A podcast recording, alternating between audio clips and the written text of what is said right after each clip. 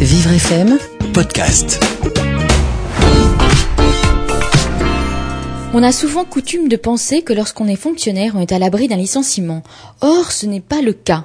En effet, le licenciement d'un fonctionnaire peut intervenir pour différentes raisons.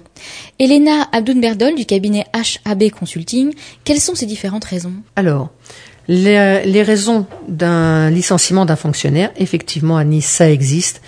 Il faut reprendre pour cela la définition de la perte involontaire et volontaire d'emploi des fonctionnaires. Donc les agents ont droit au chômage dans toutes les situations qualifiées de perte involontaire d'emploi, le licenciement, la fin de contrat de travail à durée déterminée, l'absence de réintégration après disponibilité. Ainsi, la perte involontaire d'emploi regroupe toutes les formes de perte d'emploi qui ne résultent pas de la volonté manifeste de l'agent donc qui émane de sa hiérarchie euh, ou de la hiérarchie de sa hiérarchie. Le caractère volontaire ou involontaire de la perte d'emploi est déterminé par l'auteur de la rupture du contrat de travail.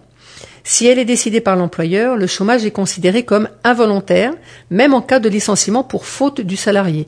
Ce qui, à mon avis d'ailleurs, pour un fonctionnaire, euh, doit être plus ou moins la seule chose pour laquelle il risque d'être licencié. Alors, est-ce que les indemnités de licenciement sont les mêmes que l'on soit dans la fonction publique ou privée? Alors, en matière de chômage, Pôle emploi détient un rôle majeur puisqu'il doit assurer en, particulier l'accompagnement des demandeurs d'emploi, que ces derniers proviennent du secteur public ou privé. Cependant, en matière d'indemnisation au chômage de ces anciens agents publics, l'État est son propre assureur. Il finance directement son propre budget, la charge des allocations chômage, instruit lui-même les dossiers de demande d'indemnisation et en assure la gestion administrative. Dans ce cadre, la couverture chômage des anciens agents de l'État est identique à celle des autres salariés du privé. Les démarches sont les mêmes euh, que lorsqu'on est employé dans une euh, dans une entreprise privée, c'est-à-dire qu'on doit se présenter au Pôle Emploi le jour de son de son dernier jour de travail. On doit s'inscrire effectivement, mais c'est vrai qu'il y a une complexité par rapport euh, au fait d'être un agent de l'État, parce que la plupart du temps, les indemnités seront versées par son ancien employeur. Il y a un montage de dossier un petit peu complexe, mais qui a priori est pris en charge et, monté par les administrations et les services dont on dépendait auparavant.